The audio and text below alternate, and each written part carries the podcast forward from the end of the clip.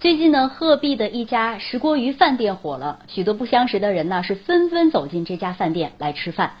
发生了什么事儿呢？咱们一起去看一下。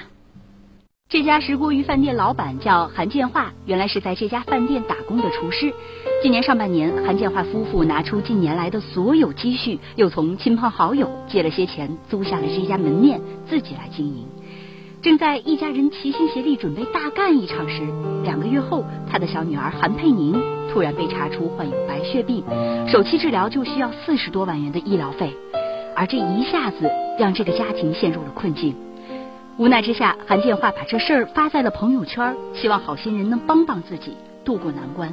一时间在朋友圈传开了。事情经过核实后，当地多家媒体也进行了报道，引起了许多人的关注。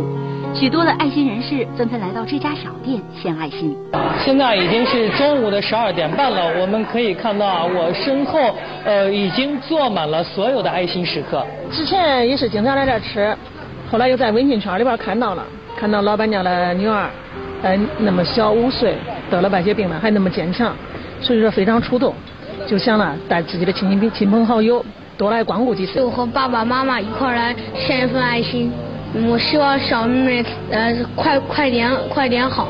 食客的激增让店主韩建化始料未及，不少朋友就建议他提前准备好材料，顾客一来就可以吃现成的。可是韩建化坚持平常做菜的工序一道不能少，让顾客现场挑选活鱼，现杀现做。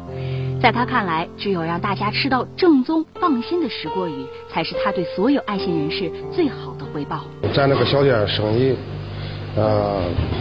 比以前好的太多了，很多好心人来小店吃饭。食客的激增让店里人手明显不够用。鹤壁市朵朵向善志愿者工作站的志愿者们就在这里做起了义务店员，并排好了班，保证每天至少有四名志愿者前来帮忙。我们同时也呼吁更多的爱心群众能参与进来，奉献自己的爱心。而现在，小佩宁正在天津治疗，病情稳定。孩子现在。还在化疗着呢，第一个疗还没结束呢。